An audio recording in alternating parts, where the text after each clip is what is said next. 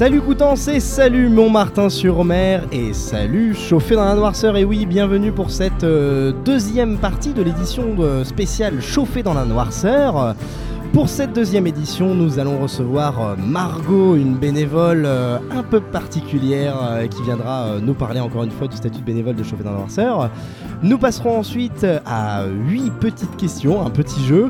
Ensuite, euh, Germain nous présentera euh, des faits historiques sur Montmartin-sur-Mer. Nous clôturerons cette édition par une interview de Olivier, un bénévole là depuis les premiers temps de Chauffe d'Inverseur. Mais tout de suite, Nave Solidaire vient répondre à nos questions.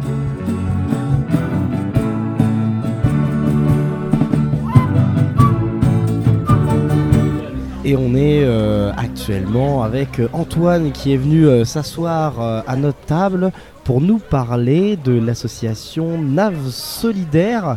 Alors Nave Solidaire, on m'en a euh, vaguement parlé, excuse-moi du jeu de mots. Ça parle de bateaux, ça parle de prothèses. Est-ce que tu peux nous en dire un tout petit peu plus? Ouais, tout d'abord, bah, salut les gars.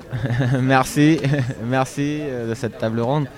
Et euh, NAV Solidaire, donc c'est une association qu'on a créée il y a deux ans et demi maintenant, euh, suite à mon handicap. Donc moi je suis un amputé, je suis amputé fémoral de la jambe gauche euh, depuis 4 ans et à la découverte euh, du handicap et du matériel dont je bénéficie, avec un délai de garantie, on en parlera un peu plus plus tard je pense.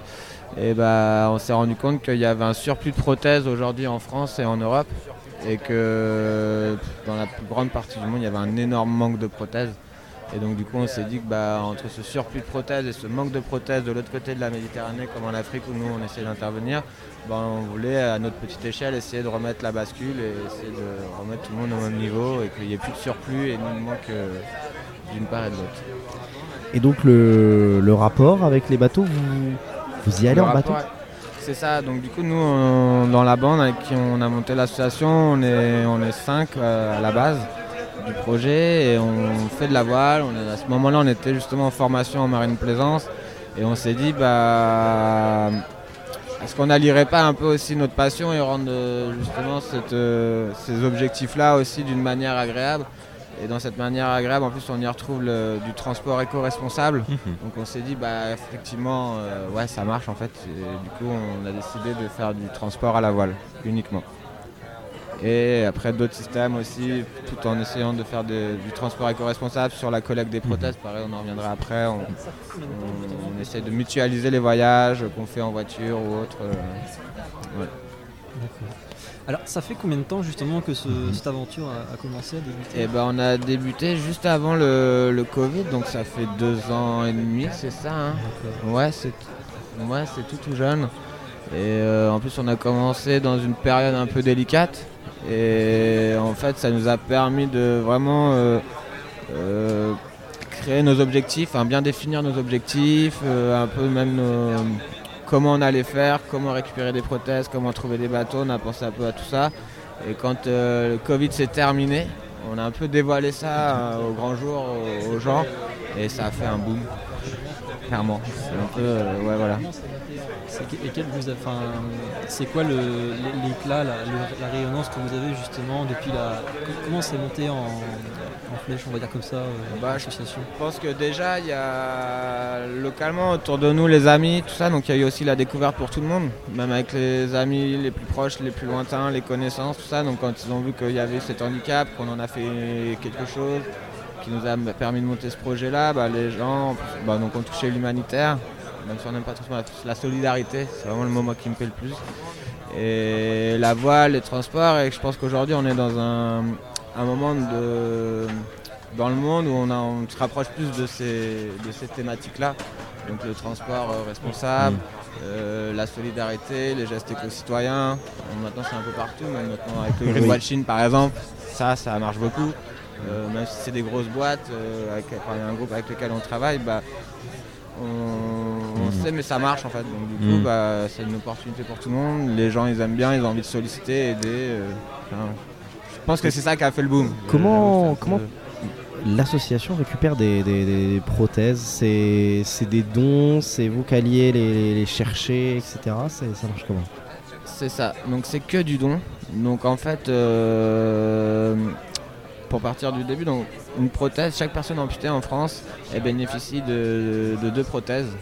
Donc une euh, qu'elle porte euh, tous les jours et une autre si jamais la première est casse, bah, elle ne se retrouve pas, se retrouve pas à cloche-pied, donc elle peut mettre sa deuxième prothèse et d'un fauteuil roulant. Et du coup, ces prothèses-là, ce matériel, ces matériaux-là, ils ont un délai de garantie. Et donc, on va prendre moi comme exemple. Hein. C'est plus facile, au final, le fait de le vivre. Moi, mon matériel, il a un délai de garantie de 5 ans. Donc là, dans un an, mon matériel il va être renouvelé, donc dû à ce délai de garantie. Mais il ne se préoccupe pas de, de l'état du matériel. Moi, ma deuxième protège, je m'en suis servi que deux, mois, mm. trois mois, on va dire, grosso modo. si ça continue comme ça, dans un an, elle va être renouvelée. Mais en fait, le matériel, euh, il n'est pas neuf, certes, mais, euh, il est toujours très très bon. C'est ça donc du coup, nous ce qu'il fallait qu'on touche, c'est les personnes amputées, leur, euh, nous faire connaître euh, chez ces gens-là et leur dire bah ne jetez plus vos prothèses, nous on est là. Donc le meilleur moyen, sachant que chaque personne amputée a, est suivie par un orthoprothésiste. Donc ça ce sont des entreprises, des sociétés privées, type euh, on peut en citer quelques-unes qui qui sont assez importantes. On connaît plus ou moins tous Proteor, qui font de la prothèse, des attelles, euh, des corsets. Euh. Et donc du coup, nous, on a contacté toutes ces sociétés privées en leur demandant, bah voilà, nous on fait ça, on récupère les prothèses, est-ce que vous pouvez nous aider à communiquer justement euh, vers vos patients en leur disant, bah ne jetez pas vos prothèses, nous on les récupère. Et derrière, c'est l'association NAV Solidaire qui, les récupère. Et donc du coup, mmh. bah, ils ont la plupart des sociétés qu'on a appelées, ils ont tous répondu positif. Donc on a été, ça, ça fait partie du boom aussi, je pense, parce que du coup, c'est pas commun dans le, dans le, milieu. Et en fait, c'est eux qui créent, qui remontent les prothèses. Et donc en fait, un orthoprothésiste, il a eu forcément cette question. À chaque fois qu'il finit un appareillage, il y a forcément le patient qui lui dit, mm. mais une fois ok, ma prothèse est renouvelée, mais qu'est-ce que je fais de, de l'ancienne Ils n'avaient pas la réponse. Et nous, on a apporté cette réponse. Donc forcément, l'orthoprothésiste, il a dit, bah ouais, ça marche. Donc voilà. Aujourd'hui, en... même cette année, j'ai même pas continué à développer le, réseau de points de collecte. Et en, allez, en deux ans, on a pris 56 points de collecte sur toute la France. Ouais. Et en plus, on travaille avec une ONG anglaise et là, on, est en train de développer sur l'Europe. Donc nous, on a un peu levé le pied euh, avec l'Expo Africa sur cette partie collecte en disant, bah attendez, on commence, on va faire sur la France déjà. Mais si vous voulez, on veut bien réceptionner le, matériel collecté en Europe. On le réceptionne dans notre local euh, à Blainville, euh, ce qui fait qu'on a des prothèses. Mais enfin, quand on, quand on t'entend, on a l'impression que c'est quand même assez énorme. C'est une association qui compte combien de bénévoles aujourd'hui? Bah, Les bénévoles, c'est assez aléatoire parce que c'est une association, j'ai envie de dire, euh, très familiale. Donc en fait, il y a un peu les parents des potes ou même les potes qui viennent nous aider. Mais en soi, à travailler euh, au bureau, on est 5, 6, 7, on est 7, 8 avec Andrea, avec le bureau LCA.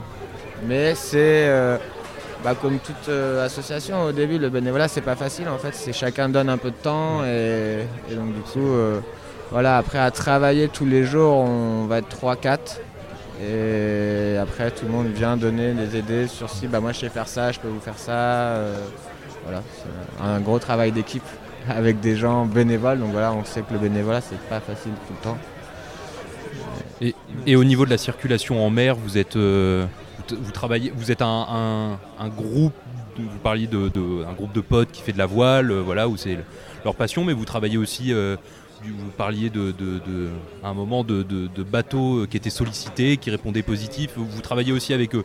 Je, crois que c'est ça, des, skippers, on va dire plutôt des particuliers aussi. Bah, euh. En fait, nous, on a décidé euh, de ne pas avoir de bateau, du moins pas pour le moment. Parce que pour moi, j'estime qu'un bateau, c'est beaucoup d'argent. Et déplacer un bateau pour 200 prothèses, je trouve ça un peu stupide. Sachant qu'il y a des milliers de bateaux qui naviguent. Et donc du coup, bah, nous en fait, on sollicite les plaisanciers qui font la route vers les destinations où on veut aller. Et euh, on leur dit, bah salut, c'est nous, nous, voilà. si vous allez en Gambie, est-ce que vous êtes euh, d'accord pour prendre un peu de matériel et le déposer sur votre, sur votre route en fait? Et les gens ils disent oui. C'est du, covoit pour des prothèses par bateau. Oui, c'est ça, on peut dire un, blabla bot. on a inventé un concept euh, cette année, on a inventé le blabla legs. Justement, bah, je vous parlais, c'est 56 points de collecte euh, sur la France. Et du coup, euh, bah, de- ces deux dernières années, on travaille avec un transporteur noyon. Donc pour être efficace, c'est un peu ce qu'on se disait en fait. un peu, c'est un peu le, un peu le monde d'aujourd'hui que d'ailleurs on a vite switché. C'est de, de vouloir aller vite et de proposer cette rapidité comme une, comme une performance pour aller dire aux gens non mais vous inquiétez pas, nous les prothèses, vous faites une petite place, nous on vous les enlève direct. Et en fait, on s'est dit. euh, Ouais, en fait, on envoie un transporteur, mais euh, pareil, on ramener un, un transporteur du sud de la France euh, pour 40 prothèses. ouah, c'est ouais, c'est bête. Sachant qu'en plus, c'est pas grave si, vu que nous, notre but principal, c'est d'intercepter la prothèse avant qu'elle parte à la poubelle. Après qu'elle arrive à notre atelier un mois plus tard, on s'en fout, la mission, enfin l'objectif il est déjà atteint parce que c'était d'intercepter la prothèse avant, avant la, qu'elle finisse la poubelle. Et du coup on a inventé le blabla Legs. Un exemple, là j'ai euh, Michel, donc maintenant je l'appelle un bénévole, euh, et un acteur aussi. euh, et Michel il m'appelle, Antoine, je m'en vais en vacances à Limoges, sur le retour si tu veux je peux ramener du matériel, est-ce que tu as un centre là-bas? Oh bah écoute Michel ça tombe bien, un- on travaille avec un partenaire, euh, du groupe La Garrigue à, à Limoges, je dis bah laisse-moi 5 minutes, je les appelle, voir s'ils ont du matériel. Je rappelle, enfin, j'appelle le centre Lagaric, il me dit bah oui, il y a du matériel, pas de souci. Je rappelle Michel, il est super content et, et quand il rentre de vacances, il s'arrête à Limoges, il prend les prothèses, il nous les ramène. Et là, on a appelé ça le blabla legs. Et dès qu'on a besoin de récupérer du matériel, on envoie sur les réseaux blabla legs, prothèses à récupérer à Rennes, à Nantes, euh, et on prend le temps. En fait, c'est ça que je voulais dire tout à l'heure. C'est envoyer un transporteur, c'est facile, c'est rapide, mais est-ce que c'est très. Nous, on a le temps en fait. Et puis il y a cette valeur euh, éco-responsable Exactement. aussi. euh, C'est ça. Et remettre revient. aussi le, le temps euh, au bout du jour. Comme le transport à la voile, Ouais. au final, c'est pareil, c'est remettre de le, chose qu'on oublie un peu. Prendre. C'est ça, ouais. il n'y a, pas- a seulement que le transport en lui-même se déplacer, il y a aussi l'occasion de divaguer avec les paysages. Je, je reviens sur ce que tu dis tout à l'heure à propos des, du système des- de la date de validité des prothèses et tout ça. Est-ce que c'est vraiment un système qui est unique en France ou est-ce qu'il y a d'autres comparaisons euh, dans d'autres pays notamment Euh, non, bah, les pays où nous on a été euh, se renseigner en Afrique, il bah, n'y a rien. Clairement. Non, il n'y a pas. Par contre, ils ont les compétences, ils ont le savoir-faire. Mais le matériel coûte cher. Donc en fait, c'est le- les personnes euh, sur place, les personnes amputées, ils n'ont pas les moyens en fait de. de... Parce qu'il n'y a pas que le fait non plus de payer un- du matériel. Après, il faut payer le médecin, il faut payer l'hôpital. Ce qui se conçoit, normal, tout, tout travail mérite salaire. Et donc du coup, bah, là-bas, il se passe pas. On été au centre, euh, rencontrer le centre de Zingishore, euh, centre hospitalier régional de, de Casamance, à Zingishore. Ça faisait un an qu'ils n'avaient pas monté une prothèse, par manque de matériel. Voilà. Donc nous, on a quand même cette chance aujourd'hui en France. euh, Ouais, énorme. Qu'il faut qu'on garde d'ailleurs. Ouais, c'est surtout Oui. ça le- la lutte d'aujourd'hui, j'ai plus envie de dire. C'est garder ses acquis et Il y a vraiment une- il vraie menace je pense pas, ben, à chacun ses opinions. Et quand on voit un peu ce qui se passe, l'hôpital public, euh, tout ça, c'est. euh, c'est vrai. Voilà. hein. Directement, Bah, indirectement, ça peut poser- C'est. Voilà. C'est plus. euh, Et chez nos voisins, les Européens aussi, il y a quelque chose qui, qui se Bah, passe comme ça, moi, je, je sais pas trop. C'est vrai que je me suis pas encore penché vraiment trop chez les voisins. Je pense que petit à petit, pas trop être gourmand. Et... Oui. Mais je pourrais poser la question à l'Export Africa, effectivement, qui eux, euh, c'est eux qui s'occupent de démarcher justement euh, sur les, les pays européens. Mais euh, quand je vois la quantité de matériel qui arrive, c'est qu'il doit se passer quelque chose d'à peu près similaire, j'ai envie de dire. Parce que c'est là- c'est énorme. Petite question de chiffres. Environ combien de prothèses euh, circulent euh, par le biais de l'association? Bah, Environ. hein, Nous, nous là, euh, pour donner un comment ordre ça De ce qu'on a ramené nous ou- Ouais. Pour donner un ordre d'idée, combien on, combien on vous donne et combien vous faites circuler en fait Ouais. Bah là, nous donner, c'est, on est en plein inventaire.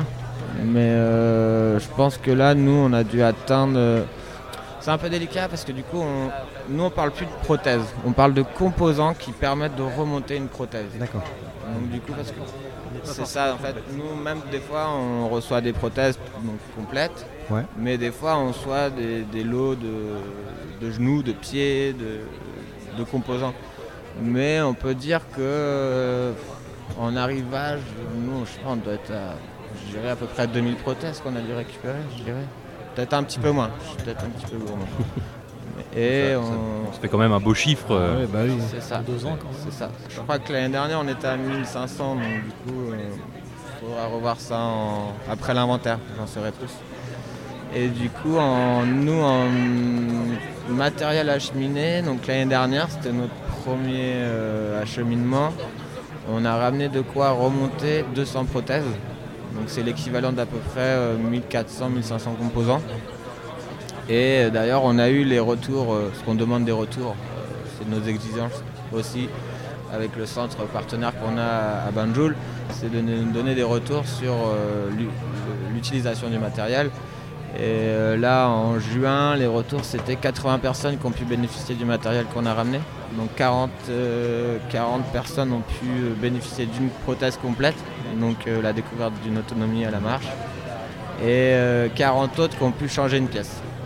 Un pied cassé, il a été changé. euh, donc ça, c'est la récompense euh, absolue euh, de Ouais. notre travail euh, mené. Vous Depuis deux ans. t'évoques beaucoup le- les prothèses euh, de jambes. Est-ce que vous faites, enfin, est-ce que l'association fait aussi des prothèses au niveau euh, des bras, etc. Est-ce qu'il y a tout ça qui circule aussi Tout à fait, c'est une bonne question. Bien sûr, nous on les récupère, mais euh, en soi, euh, Africa, ça fait 7 ans qu'ils font ça et ils ont remarqué qu'en fait, le vrai besoin, c'est plus les jambes. Parce que du coup, la personne amputée là-bas du bras, elle va rester autonome. Elle va continuer à travailler, elle va... alors que la personne euh, amputée d'une jambe, elle est complètement mise à l'écart. Il y a ce côté où il faut toujours être utile là-bas. Quelqu'un qui n'est pas utile, bah, il est un peu mis de côté en fait. Il peut pas aller aider la famille, il peut pas. Donc du coup, euh, ils se rendus compte que vraiment l'importance, vraiment, c'était surtout pour les prothèses de, de- de De jambes. Mais du coup, bah, nous toujours dans cet esprit de ah, fait chier que ça parte à la poubelle quand même. Du coup, on les garde jusqu'au jour où on trouvera une idée, on pourra dire bah nous on en a. Voilà. Mhm. Donc il n'est pas question que ça parte à la poubelle non plus. Ça prend de la place, Ah oui, oui. mais c'est pas grave. Mais moins- ça pourra servir. eh, bah, j'espère. Oui. J'espère pouvoir un jour euh, trouver la solution. Eh bien, il faut faire quand même le lien avec, avec Oui. Chauffé quand même, parce que on- là, le podcast, quand on a tout commencé l'interview, c'est que les gens doivent se demander pourquoi tout d'un coup on interviewe une, une association. C'est parce qu'en fait, NAF Solidaire est présent sur le, le village associatif de, de Chauffé. Alors, on posait comme une question pour faire lien avec la thématique du, du festival. Pourquoi être présent à, à Chauffé et Noirceur, euh, présenter euh, Bah, Tout d'abord, euh, Chauffé, euh, on connaît depuis qu'on est tout petit. Dans le bureau, il y a des bénévoles de Chauffé. Et donc, en fait, c'est un peu une grande histoire aussi. Et puis, bah, quand nous on a créé l'asso, ils font partie des gens qui nous ont aidés à faire Boom, comme on disait tout à l'heure en début. Et, et donc, ils nous ont invités l'année dernière, ils nous invitent cette année.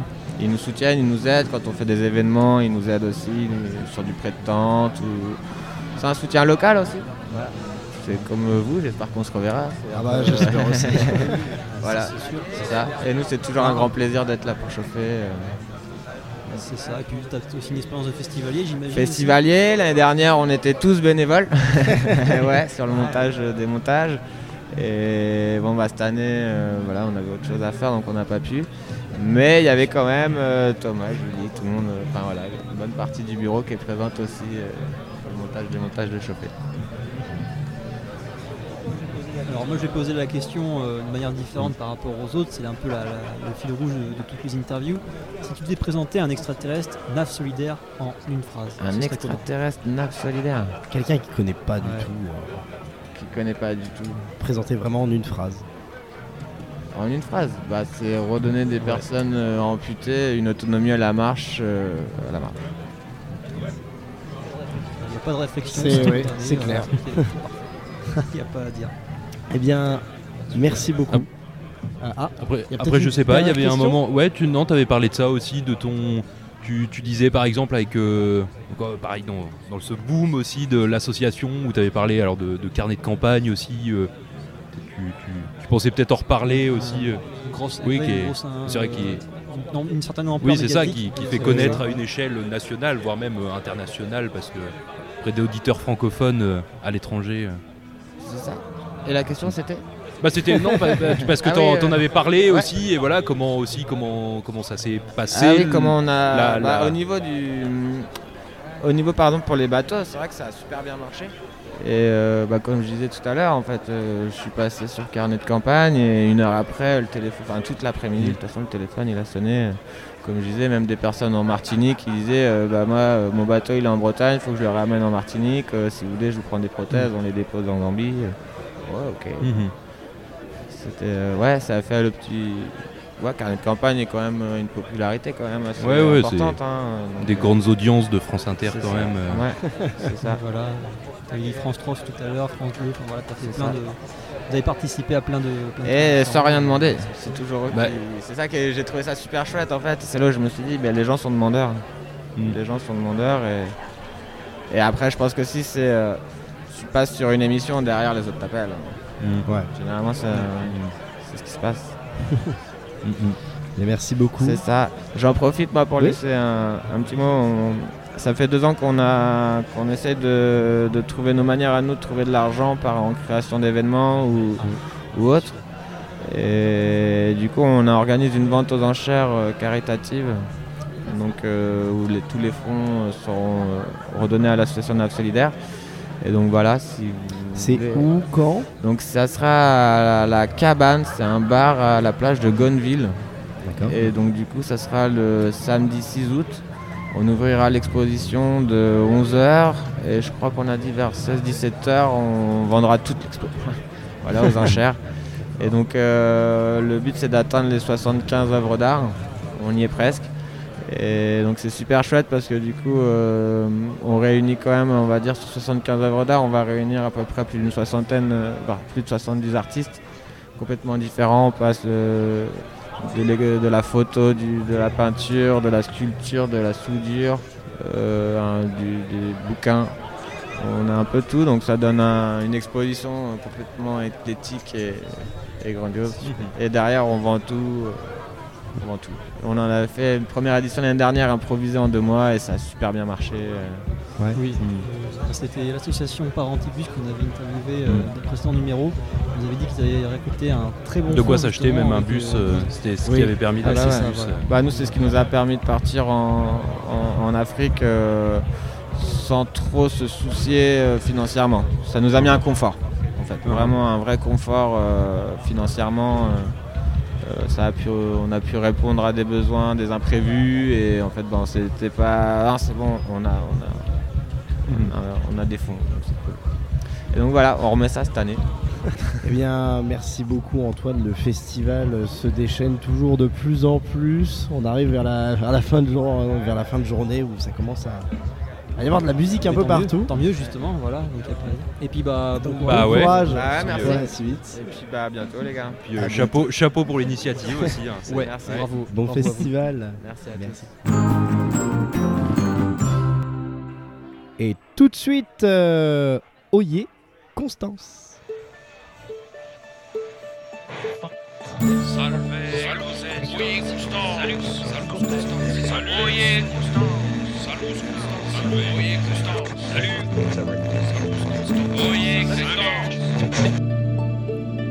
Je vais vous parler d'un temps que les plus de 600 ans ne peuvent pas connaître.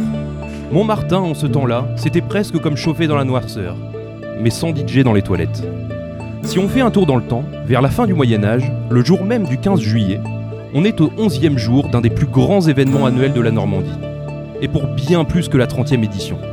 Mais là, ce n'est pas la programmation musicale, mais plutôt le commerce qui rassemble les gens à celle qu'on appelle la Montmartin, la grande foire de Montmartin-sur-Mer.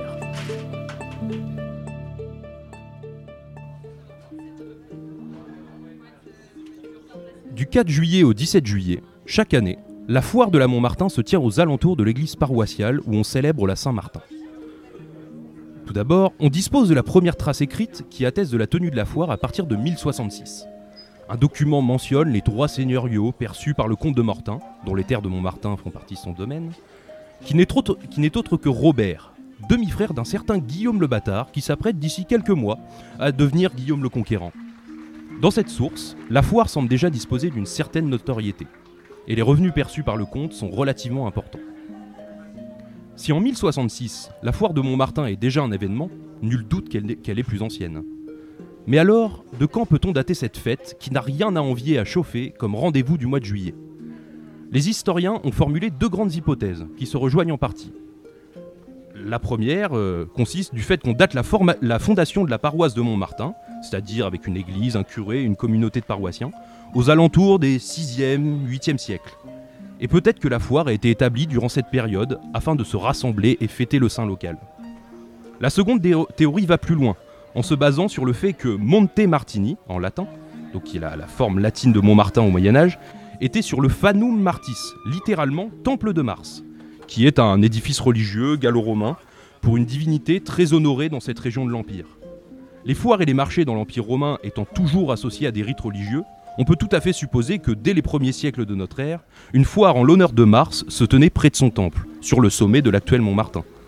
L'hypothèse est encore plus alléchante quand on sait que le mot Martin vient de Martinus, qui signifie, en latin, de Mars ou lié à Mars. On pourrait alors avoir une foire d'origine païenne qui, euh, lors de la christianisation de la Gaule, s'est vue transformée en une fête de village chrétien. Bref, la foire de Montmartin est ancienne, bien plus que chauffée dans la noirceur, qui en est déjà à sa 30e édition. Bravo tout de même. C'est vraisemblablement entre le 12e et le 14e siècle que la foire de la Montmartin atteint ses plus grandes dimensions. D'abord, en termes de revenus générés, on dispose des recettes que rendent celui chargé de prélever, les droits et taxes seigneuriales, par exemple une taxe de 5% sur les marchandises. Donc en 1180, un certain Bozo de Saint-Lô apporte 300 livres en recettes de la foire à Henri II Plantagenet, qui est alors comte, mais aussi roi d'Angleterre et duc de Normandie. A titre d'exemple, cette somme vous permettrait de payer le salaire d'un fantassin pendant plus d'une quinzaine d'années. Un demi-siècle, un siècle et demi après, pardon, la foire apporte à peu près toujours autant. Durant la même période, la foire Saint-André d'Avranches ne rapportait que 10 livres, soit 30 fois moins, et celle de l'Essai n'était encore qu'une minuscule foire locale.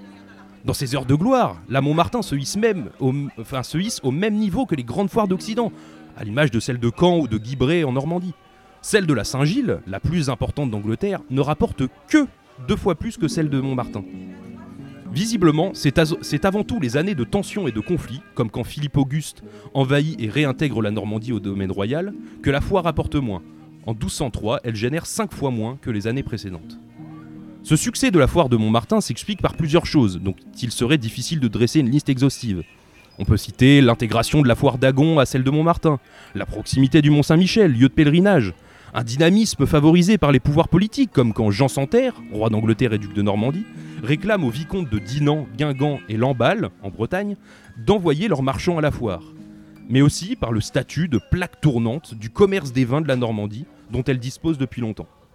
Pour accueillir les forains, le port de Regnéville joue un rôle de premier plan, puisqu'il n'est jamais aussi fréquenté que pendant la foire par des marchands de toutes origines. Espagnols, portugais, irlandais, anglais, allemands, flamands. On ne trouve cependant aucune trace de marchands italiens. Ces individus de toutes origines viennent payer ou recevoir les créances des foires précédentes. C'est-à-dire un petit peu comme si j'en profitais pour retrouver un pote, pour qu'il me rembourse les deux pintes que je lui avais payées à la 29e édition. si certains achètent des marchandises pour leurs usages, d'autres achètent à terme, dans le but de revendre le produit plus cher après. En 1294, Robert d'Harcourt, qui n'est ni plus ni moins que l'évêque de Coutances, interdit aux prêtres de son évêché de négocier ou d'acheter à terme il semblerait que les dévots seigneurs du Christ aient un petit peu forcé pour s'en mettre plein les fouilles. La foire de Montmartin est un événement. On peut y acheter du plomb ou des draps anglais, aussi bien que de l'acier d'Espagne ou même des épices d'Orient. Mais aussi, et les festivaliers ne seront pas là pour me contredire, c'est le commerce des vins qui intéresse. Ah, Depuis longtemps, le goût pour le vin dans la province, et euh, alors que la province est quand même réputée pour avoir un, vin de qualité assez moyenne, a poussé les pouvoirs euh, et les, acteurs économiques à favoriser l'importation d'autres vignobles. Des vins espagnols et portugais se voient concurrencés par des vins bordelais ou de Charente. Tandis que lorsque le roi de France s'impose dans la région, lui, il va favoriser les vins d'Anjou ou de Bourgogne. Le roi d'Angleterre et duc Jean Santerre prend même sous sa protection le commerce des vins dans le port de Regnéville, dans lequel le châtelain, qui est aussi seigneur du port, perçoit des droits d'entrée. Pour dire, on estime que pour la seule année 1327, les droits sur les vins dans le port de Regnéville ont engendré environ 600 livres, pour une grande part pendant la période de la foire. C'est deux fois plus que ce que rapporte la foire euh, au pouvoir politique en période de paix. Pour un peu moins de 20 000 tonneaux. Sachant qu'un tonneau fait environ 900 euh, litres, je vous laisse faire le calcul, à moins que vous titubiez avant. Et autant de vins en circulation, taxés qui plus est. Il en faut peu pour que plusieurs choisissent une option plus, juteuse. ne pas passer par le port de Renéville pour faire entrer son vin. Certains le justifient par le manque de profondeur du port qui les pousserait à décharger leur cargaison à Chausée avant de l'amener sur la côte en barque. D'autres ont tout simplement un bateau passe-partout qui leur permet d'éviter le port et de passer plutôt par un petit fleuve qui est aujourd'hui en partie un canal sur lequel vous êtes sûrement passé pour venir sur le site. Et d'ailleurs sur un, un petit pont en pierre en venant depuis Renéville ou Montmartin. C'est Le pont de la Roque De la le, rock. le passe-vin, qui donc littéralement le passe-vin, qui est le fleuve qui passe juste ici, qui, ah, permet, le, ah oui, le fleuve. qui permettait d'esquiver les taxes au port. J'espère qu'il y a du monde pour le surveiller aujourd'hui parce qu'on risque d'avoir une arrivée massive de moussettes de contrebande. pour réprimer cette fraude, garder les marchands dont le prince garantit la protection, et plus globalement pour surveiller la foire et ses alentours, les différentes paroisses et vassaux dépendants des, comtes de Mortain devaient parfois fournir des hommes. Par exemple, Camtour, le Ménil-Aubert, Carantilly, Saucé doivent fournir des hommes euh, en armes certaines années. Certains particuliers doivent même remplir des tâches précises, comme un certain Guillaume Corbet de Montchaton, qui doit garder 10 jours le pont de la Roque pendant la foire, alors que ces hommes doivent aider au guet et au lieu de la foire. C'est un petit peu comme si la direction du festival recrutait ses bénévoles et les forces de l'ordre à l'entrée parmi les communes alentours. Un petit peu de force. Ouais. En période de guerre, ces hommes mobilisés participent de facto au conflit. Pendant la guerre de Cent Ans, celui qui surveille le passe-vin devient un garde-côte et les hommes armés sur la, foire, sur la foire peuvent avertir et tenter de se défendre des éventuelles chevauchées anglaises. La guerre de Cent Ans est la fossoyeuse de la foire de la Montmartin. Avec les combats fréquents, la circulation des mercenaires même en temps de paix, les changements de souveraineté de la région et la proximité du château de Renéville, disputé entre les Anglais, les Français et le roi de Navarre, la foire n'est plus un endroit sûr, et on la quitte de plus en plus massivement. Les élites locales, fidèles à tel ou tel camp, fuient au gré des circonstances et ne peuvent plus garantir la tenue de la foire. Entre 1415 et 1455, on suppose que la foire n'existe même plus. Cependant, à la, fin, à la fin du XVIe siècle, un fidèle du roi tente d'en rétablir une, une foire à Montmartin, mais dans sa demande ne fait aucune allusion à l'ancienne et prestigieuse foire de Montmartin. Comme si elle avait été oubliée. Finalement, le projet n'aboutira jamais. Au XVIIe siècle, on voit quand même réapparaître une, petite- une foire à Montmartin, mais qui reste très modeste, très locale, alors que celle de l'Essai, à la même période, commence à prendre des dimensions sans pareil. Au XIXe siècle, la foire périclite petit à petit, alors qu'à l'inverse, celle de l'Essai acquiert déjà sa réputation d'aujourd'hui. Avec sa longue histoire, la foire de Montmartin aura eu le temps d'être l'un des plus grands rassemblements de ce genre en Occident. En 1451, on la crie même à l'Écluse et à Bruges, dans le nord de la France et en Belgique, dans les territoires des ducs de Bourgogne. Oyez, oyez De par les échevins et le duc Philippe, nous annonçons la tenue de la foire de la Montmartin, en le duché de Normandie.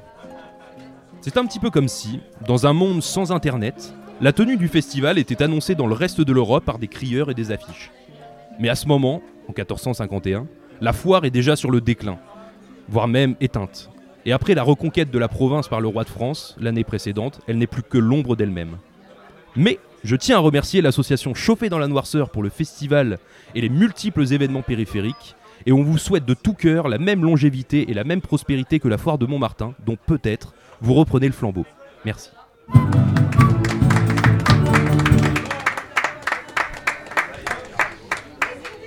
Merci à toi. On reçoit euh, Olivier, c'est ça? Ouais, salut. Salut Olivier. Alors Olivier, tu es euh, bénévole depuis déjà quelques années sur le festival? Euh, c'est le moins qu'on puisse dire. Ouais, j'étais là, euh, j'étais là à la création en fait de la sauce dans, dans les années 90 et, et j'ai pu vivre tout le, toute l'évolution, on va dire, de- du festival de cette époque-là jusqu'à aujourd'hui. Euh, Ta place en tant que bénévole, c'était là depuis aussi longtemps. Est-ce que tu Oh. chapeautes deux trois trucs euh, Ben, principalement le, montage et le démontage du site. Euh, ça, c'est euh, une grosse partie du, travail. On est 50 dans l'équipe, montage démontage.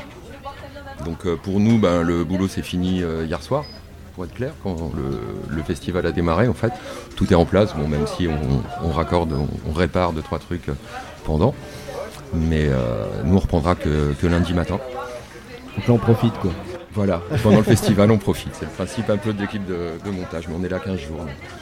Et ça vous prend combien de temps à tout monter, euh, tout, tout le site Ah ouais, ça nous prend un moment. Déjà, rien que la conception du, du site cette année euh, a été le fruit de, Je crois qu'il y a eu 24 pré-projets avant de, de se fixer sur l'implantation des structures telles qu'elles sont euh, cette année, puisque c'est une première. Euh, on n'a jamais monté autant de structures sur un aussi grand site euh, depuis euh, le début de- du festival. Donc euh, le site tel qu'il est cette année, en fait, pour être clair, l'an dernier, avec le Covid, on avait euh, un grand site avec très peu de structures pour qu'il y ait la distance entre les gens, etc. Donc on avait récupéré toute la partie euh, le long de la dune pour implanter le festival. Et on est resté dans ces dimensions-là cette année, mais avec des structures par contre. Et notamment notre chape Sima, qui est montée pour la première fois au festival. D'habitude c'était en, en quatre mains en fait. Et puis euh, ben, beaucoup de structures qui ont bougé, comme celle dans laquelle on se trouve par exemple, l'épicerie, qui est un peu la vitrine associative de, de Chauffé. C'est là qu'on vend les plats chauds. Alors on appelle ça l'épicerie, mais en fait c'est plus un, un restaurant.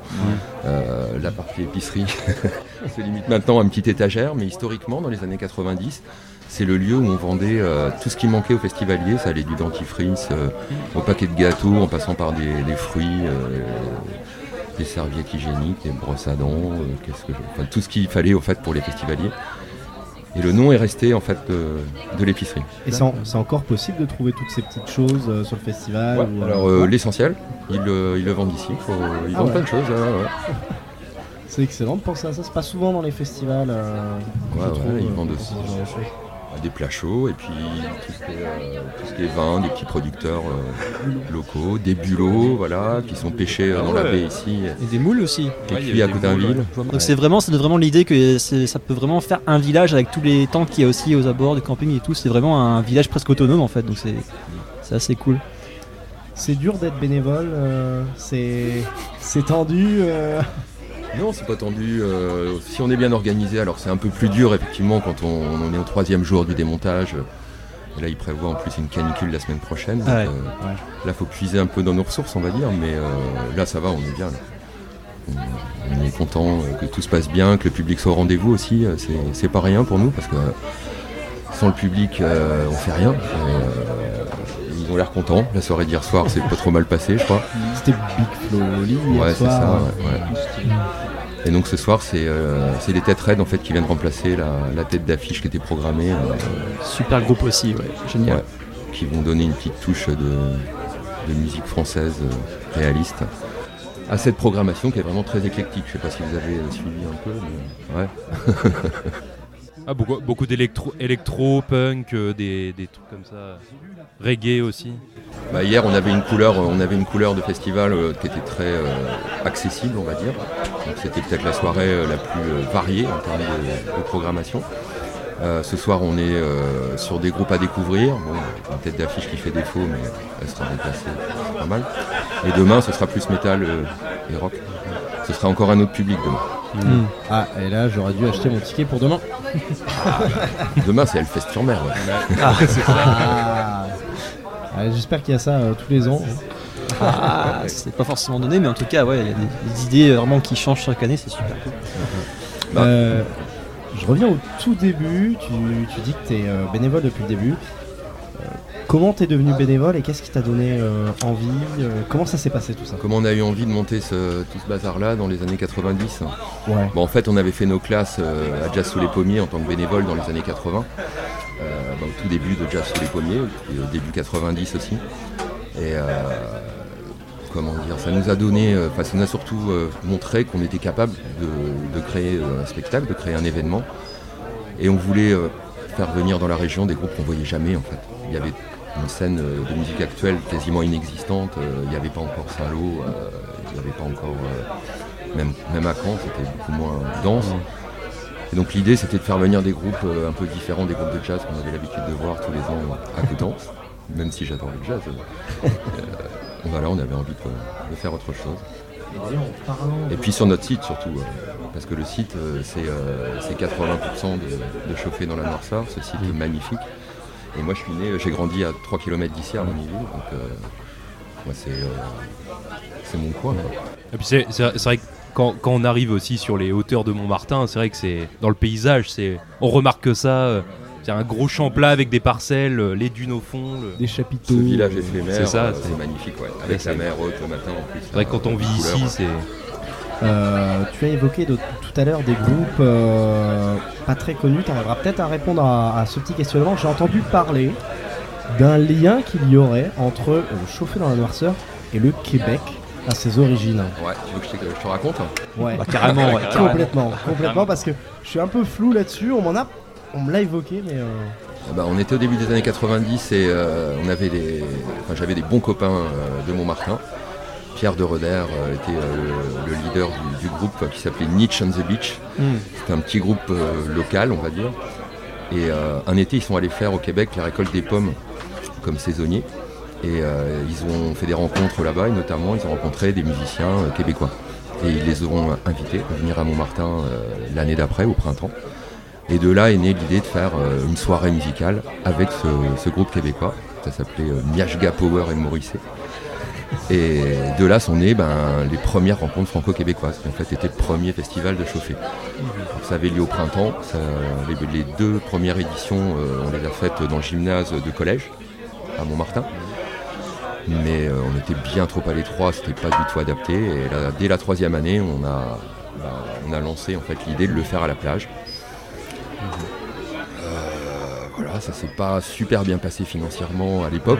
On avait vu un petit peu grand euh, et on n'était pas très très aguerri euh, sur la gestion d'un- festival. Vous, vous avez été bien suivi le fait de faire sur la plage euh, par les Alors par la municipalité de Ouais. l'époque à 100%. Ouais. Euh, C'était Olivier Beck, le maire de Montmartin à l'époque, et dès le départ, euh, il a soutenu le projet, il a soutenu l'idée, heureusement d'ailleurs, parce que, comment dire, euh, il a pris le festival sous son aile, on pourrait dire, euh, sur les responsabilités, parce qu'à l'époque, il y avait déjà des commissions de sécurité et euh, on n'était pas du tout au point.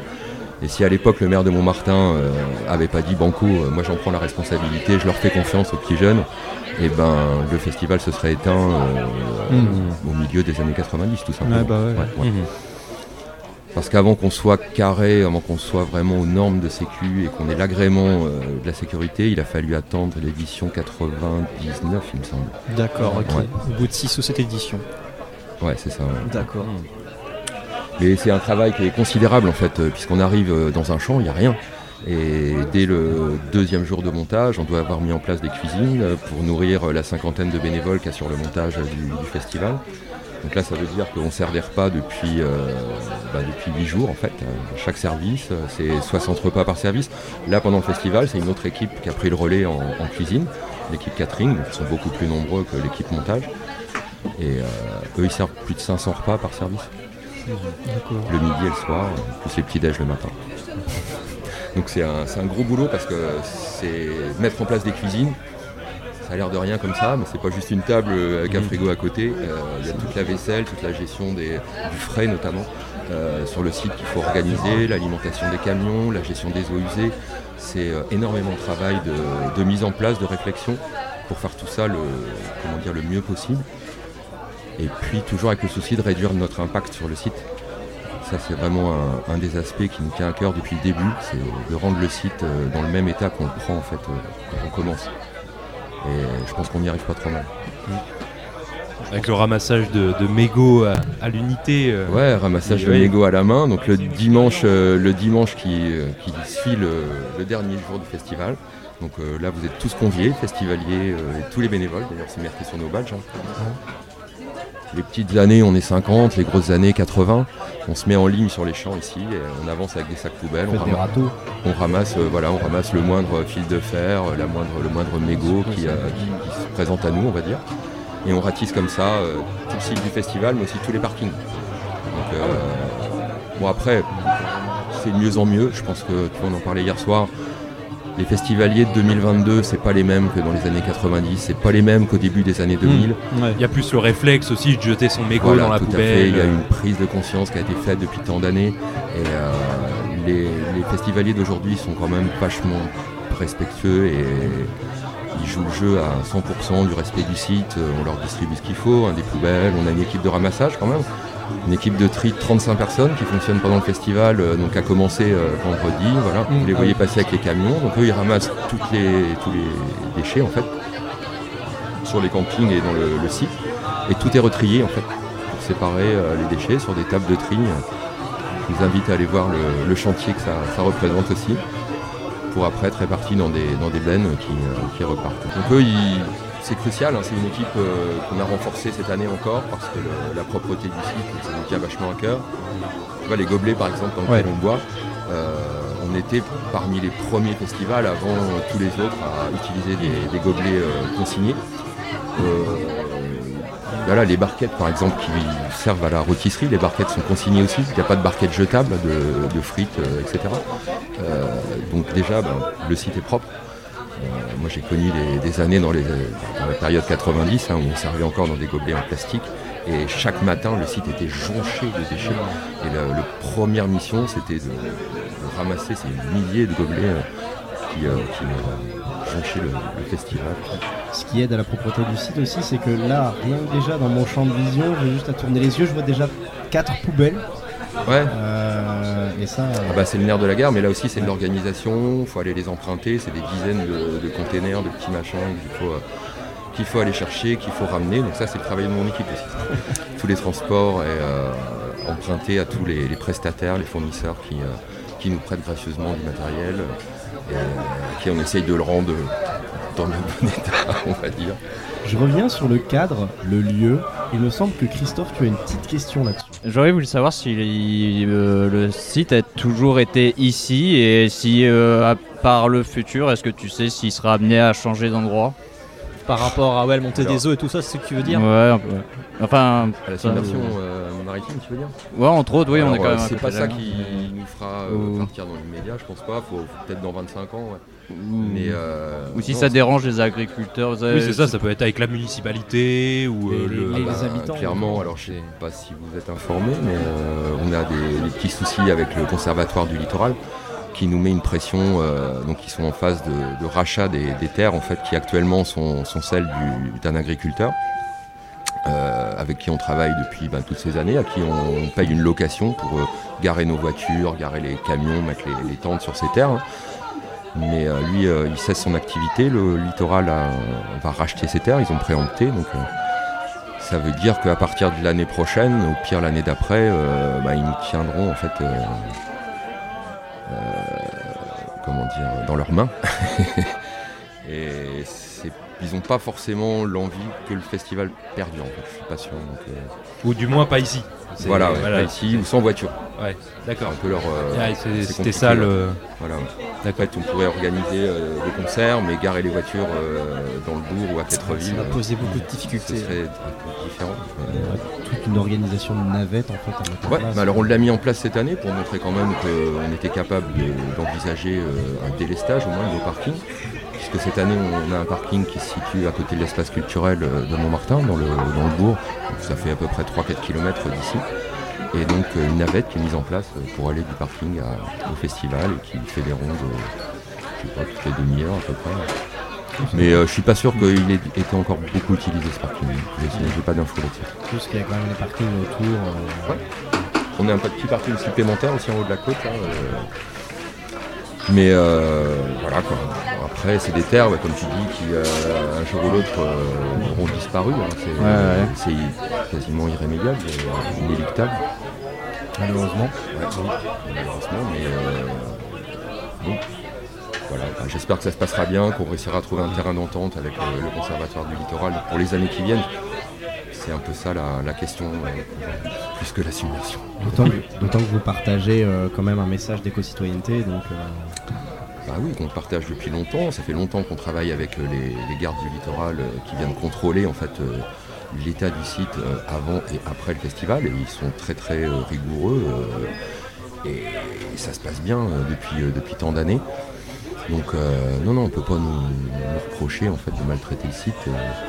D'autant que tout est mis en œuvre, on améliore encore chaque année. là cette année par exemple on a 3 tonnes à qui récupèrent toutes les eaux usées du festival, absolument toutes. C'est euh, c'est beaucoup de logistique en fait, mais euh, on obtient un résultat et notre site, euh, on l'aime trop, donc on veut Mhm. le préserver. Quoi. on croise les doigts pour que ça perdure sur ce site. Du coup. Ah bah, c'est un. Vraiment, c'est- un super cadre, franchement. Ah oui, oui.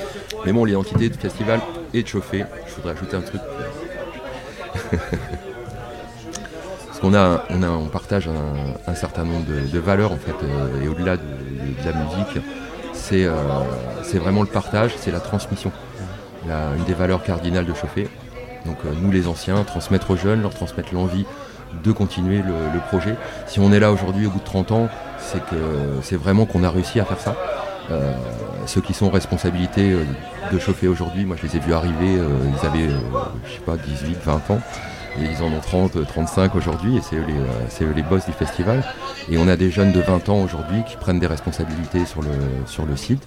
Je pense par exemple à Zélie, euh, Langlois, qui est responsable, euh, donc elle, a 20 ans, elle est responsable des parkings, ce qui est une mission considérable, l'organisation et, le, stationnement en fait de tous les véhicules. Et elle est formidable. C'est la deuxième année qu'elle vient, à 20 ans, et elle gère ça. Et je me dis que c'est le, c'est le, relève là, ouais. dans 10 ans. Les héritiers spirituels. Voilà. Moi j'ai mon fils qui a 18 ans, qui est bénévole cinquième année sur l'équipe d'électriciens. Et il en connaît déjà un rayon et je me dis que c'est pareil, donc c'est lui qui va reprendre derrière. Et ça c'est important. Et la deuxième valeur c'est l'intégration. Vraiment intégrer des personnes d'horizons différents. Et pour nous les bénévoles c'est euh, une vraie richesse. Parce que sur la période du festival, sur l'installation, sur la durée du- des 4 jours, là, on croise une foule de gens qu'on rencontrerait jamais dans notre vie normale en fait. Et dans des conditions qui sont top et c'est super. Donc ça ça fait vraiment partie euh, de l'ADN de chauffer. Intégrer des gens d'horizons différents qui font des métiers très divers ou qui font pas de métier euh, euh, intégrer des jeunes. Dans les années 90 c'était les jeunes des quartiers de Cherbourg qui venaient nous aider à, à monter démonter le festival Euh, Aujourd'hui, c'est les, les migrants, par exemple, hein, qui viennent, qui sont venus depuis le début des années 2010 euh, nous aider à, monter le festival. Et pour eux, c'est super, c'est un vrai projet. C'est des gamins euh, qui sont arrivés en France depuis deux ans, qui parlent à peine la langue. Et participer à ça, ça leur donne un but. Et voir le truc se monter, alors pour eux qui, dans leur pays, euh, il n'y a pas de concert. hein. L'Afghanistan, euh, il n'y a pas de concert comme chez nous. hein. Euh, pour eux, c'est de la science-fiction au départ. hein. Et quand ils voient qu'on déploie une telle énergie à faire ça, bah, ils y vont à fond. Aujourd'hui, vous pouvez les voir sur tous les stands des festivals, ils se répartissent Puis ils peuvent euh, profiter aussi du, fe- du festival, oui, c'est ça. carrément euh, et ils s'intègrent euh, au, reste de- au reste des équipes. Alors, si on, si on imagine que tu as un alien devant toi qui ne connaît pas du tout le principe d'un festival ou même de chauffer un noirceur, comment tu pourrais lui présenter chauffer en une phrase? Bah, je lui dirais, euh, je lui dirais euh, profite, euh, reste pas au même endroit, va voir, euh, essaye de tout voir. De vue. On a eu un bon exemple hier soir, c'était la première fois qu'on jouait avec quatre scènes sur le, le festival. Qu'on jouait avec quatre scènes, puisque cette année on a la scène Odyssée là-bas, le, le chapiteau rouge et blanc. Celle qui est tout au fond. euh, Voilà, ouais, euh, qui, qui est une scène supplémentaire qu'on a ouvert pour les 30 ans, pour marquer le coup un petit peu. Et euh, comme je le disais, c'est un site, c'est le plus grand qu'on ait fait. Et les deux scènes principales, la scène mère et la scène chapiteau, n'ont jamais été aussi éloignées l'une de l'autre. Et il y a eu un moment dans la soirée hier soir, je ne sais pas si vous avez, vous avez vu ça, c'était à la fin du concert de Big Flo et Oli. Euh, le groupe de la scène mère euh, a démarré en fait son concert, ils ont, ils ont envoyé le premier morceau, alors que Big Flo et Oli continuaient à jouer. Et les deux scènes fonctionnaient en même temps, et il n'y avait pas d'interférence. Le troisième œil tournait aussi, et euh, la scène Odyssée fonctionnait avec un concert un peu style jazz, et tout le monde dansait là-dedans. Donc euh, il y a eu ce moment où les quatre scènes fonctionnaient ensemble, et ça en tant qu'organisateur. euh, Et ça a marché. et ça a marché, c'était euh, c'était euh, un moment magique. ouais. Donc là, c'est pour les 30 ans, c'est pour la 30e édition. Mm. Mais est-ce que euh, est-ce qu'il y a l'envie de perdurer avec 4 scènes? Ah bah là je pense que tu sais c'est euh, c'est dur de revenir en arrière en fait. Euh, si on faisait moins euh, l'année d'après, nos festivaliers nous en voudraient je pense. Donc euh, maintenant qu'on est sur un format comme ça, bon, on a quelques trucs à, à peaufiner mais euh, on est capable de, de le faire perdurer je pense. ouais. Ouais. Est-ce que tu aurais l'occasion de participer à un tout petit jeu de 3 minutes? Eh ben je t'écoute. Ok. J'ai préparé un petit blind test des plus grosses têtes d'affiche durant les 30 ans de chauffé. Waouh. Sauf que on est sur YouTube et sur YouTube et Spotify, on n'a pas le droit de diffuser de la musique telle qu'elle est. Alors, j'ai trouvé une alternative et il s'avère que je suis fan de flûte à bec. Donc, voilà un blind test à la flûte à bec. Ça promet. Ça me fait penser euh, Donc, que j'ai oublié la mienne dans la voiture. alors le petit jeu, c'est on va voir si tu as participé, si tu as connu vraiment toutes les têtes d'affiche depuis 1993. Et on va commencer par l'année 1999. Attention, et vous pouvez participer tous aussi parce qu'on n'est pas au Ah courant, on hein. joue. On joue, J'ai- tout le monde joue. Nicolas joue aussi, donc voilà. 99 je me rappelle carrément. Attention, c'est parti. Trio. Eh oui Oh, Eh oui, bien vu. oui.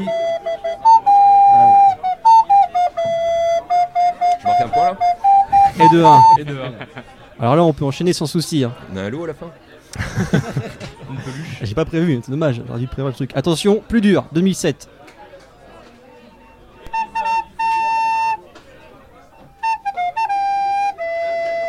Ah, euh, euh, Ridan Non, c'est. euh, Alors c'est une chanson des années 80, mais il a joué en 2007 certainement, à la programmation.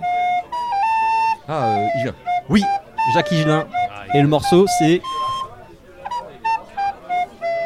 Tomber, Tombé du ciel. tomber du ciel. voilà, c'est ça, Ouais. voilà. Ah, je me rappelle très bien du concert, c'était sous un grand chapiteau rouge qu'on avait monté euh, sur le terrain d'à côté. Et c'est une année euh, où il avait plu, on s'était pris des orages euh, phénoménaux.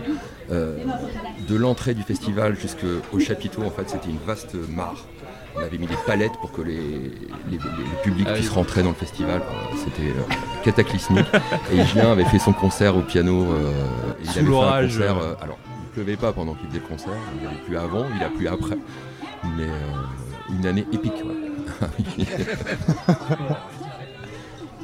Allez, un petit dernier pour la route. Je connais pas du tout.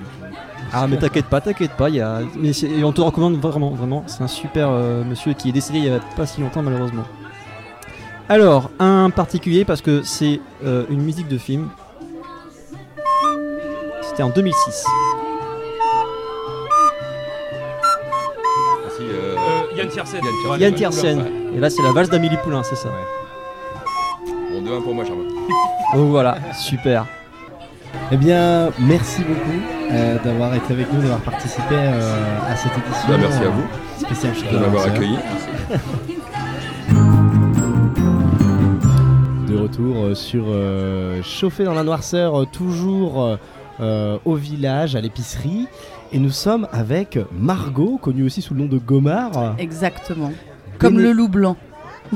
le loup blanc. Ouais, le co- connu comme le loup blanc. C'est une expression un Ah peu oui. à la con. Un peu euh, du même acabit que tes blagues pas drôles que tu as fait tout à l'heure. Allez, mais, euh, ça, allez, ça commence. C'est parti. Et donc, Gomard, Oui, tu es bénévole pour la première fois à Chauffer dans la noirceur absolument Du pas. tout, Pas du tout. Ça Tu fait es. Bénévole pour la 17ème fois. Waouh Mm, Ah eh ouais. Oui, je suis une vieille dame. Ça fait 17 ans que je suis bénévole. J'ai fait une petite pause quand même parce que j'ai enfanté. Mais autrement, euh, j'ai- j'étais là, euh, j'ai- j'étais là quoi. Mm. D'abord, en tant que bénévole, euh, ça fait 17 ans. J'ai cru entendre que tu avais un rôle un peu particulier euh, au sein des bénévoles, on va dire. Euh, ça fait 10 ans, donc là on a fait une petite pause pour cette année, mais ça fait 10 ans qu'on a euh, organisé un, un système de petites, euh, de petites émissions euh, YouTube, télé, tout ça, qui s'appelle Chauffer dans la télé. Autant vous dire que c'est hyper original comme nom de trouver, mais bon, faut toujours qu'il y ait chauffé quelque part, sinon on comprend pas. Euh, et le principe était d'interviewer les artistes euh, et de leur faire euh, faire de la musique aussi. J'avais fait ça avec les jouets de ma fille hein, ou les jouets des, enfants de, copains pour qu'ils fassent de la musique sur des instruments de- d'enfants qui se débrouillent un peu en mode défi. Ça avait pas mal marché. Et puis après, on avait fait la, météo du, jour, de tous les jours du festival avec euh, Isia qui est, euh, qui est le programmateur euh, du festival pour euh, justement euh, voir un peu à quelle sauce on allait être mangé le soir pour que ce soit diffusé sur les réseaux sociaux et que ça donne envie aux festivaliers qui n'avaient pas encore pris leur, billet de, venir pour le soir même. Mm. Donc c'était assez, rigolo. Mais là on est en petite pause, on se laisse désirer, on reviendra certainement très vite. Où est-ce qu'on peut retrouver tout cela Alors sur la chaîne de, de YouTube euh, de Chauffer dans la télé, vous allez pouvoir voir des petites pépites où je ne crains absolument pas le ridicule. Voilà, c'est-à-dire que... C'est une euh, bonne chose. c'est une bonne chose. Je me fais tacler par les artistes. Ouais. euh, Il y a des gros blancs, euh, surtout quand euh, j'interviewe euh, Black Rebel Motorcycle Club qui était venu euh, il y a, euh, je sais plus, quelques années.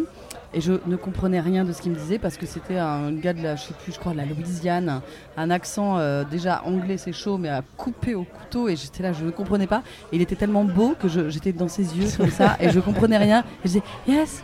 ah, ah, ah, voilà, mais sauf que je passais plus pour une niaise qu'autre chose, donc il y avait des petits moments de blanc comme ça, ouais. Mm.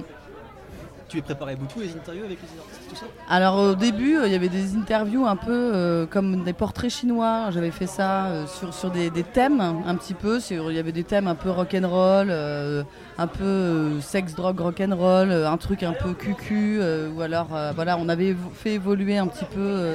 C'était le principe de faire des interviews assez courtes hein, et donc que, pas que le groupe réponde du tac au tac. Et en fait, c'était surtout que j'avais pas envie de leur faire parler de leur musique parce qu'on les connaît assez pour ça. S'ils viennent sur le festival, c'est pour jouer. Et je trouvais ça assez décalé de pouvoir poser des questions dont ils n'ont pas l'habitude d'avoir en interview. Euh, portrait chinois, personnellement. Ça te me parle pas. Non. Si par Pour exemple, alors je sais pas, le- c'est le principe du portrait chinois, c'est si tu étais quelque chose, c'est le, le nom de, de cette, euh, de, ce- de ce- cette forme de questionnaire. Et du coup, euh, on l'avait fait euh, sur plusieurs thèmes. Et donc, euh, si tu étais un alcool, tu serais quoi Euh, Si tu étais le gars de 5h du mat, tu serais qui Euh, Voilà.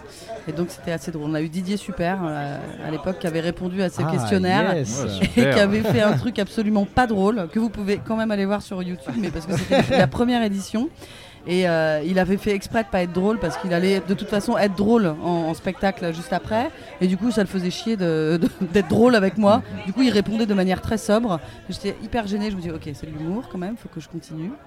Et après il avait joué sur un petit clavier Yamaha euh, de, de vintage euh, électronique il avait joué euh, Hera vous vous souvenez de cette chanson? Bah, vous êtes jeune vous hein. ah mais non Ah bah si, Ah, bah si, si, si, bien sûr, ah, bah oui. et, euh, il avait écrit les notes hein, sur, le, sur le clavier. Donc ça, cette vidéo, elle est assez euh, vintage. C'est une des premières vidéos du- de chauffer dans la télé il y a 10 ans. On interviewait aussi les bénévoles. On, valorisait aussi le, bénévolat euh, sur le festival en allant voir euh, les responsables ou, les, ce qui se passe un peu en off et que les, festivaliers voient pas parce que du coup, ça nous semblait important de, valoriser ça. Et euh, donc faire le tour souvent du, site de manière à, pied comme dans des engins un peu, un peu tous étranges. L'année dernière, j'étais montée sur une machine qui revient dimanche, mais c'est pas cette machine-là de, de la compagnie Nomadsmen qui revient dimanche. Et euh, du coup euh, ils avaient une espèce de, vélo ferrailleur ou je sais pas quoi, euh, toute bouinée de partout. Et du coup je, ils faisaient de la batterie dessus, il y avait une espèce de concert de batterie qui tournait et tout, c'était super chouette. Et du coup il m'avait emmené faire le tour du site avec un gars qui tenait la perche et puis mon micro pour J'étais avec Isia pour, pour faire la météo, faire la présentation du site qui était, qui était construite un peu différemment l'année dernière parce qu'avec les protocoles d'accueil que nous avions, on était obligé de faire plus grand, plus espacé pour que personne ne se crache dessus. Et puis, euh, voilà, ça s'est très bien passé.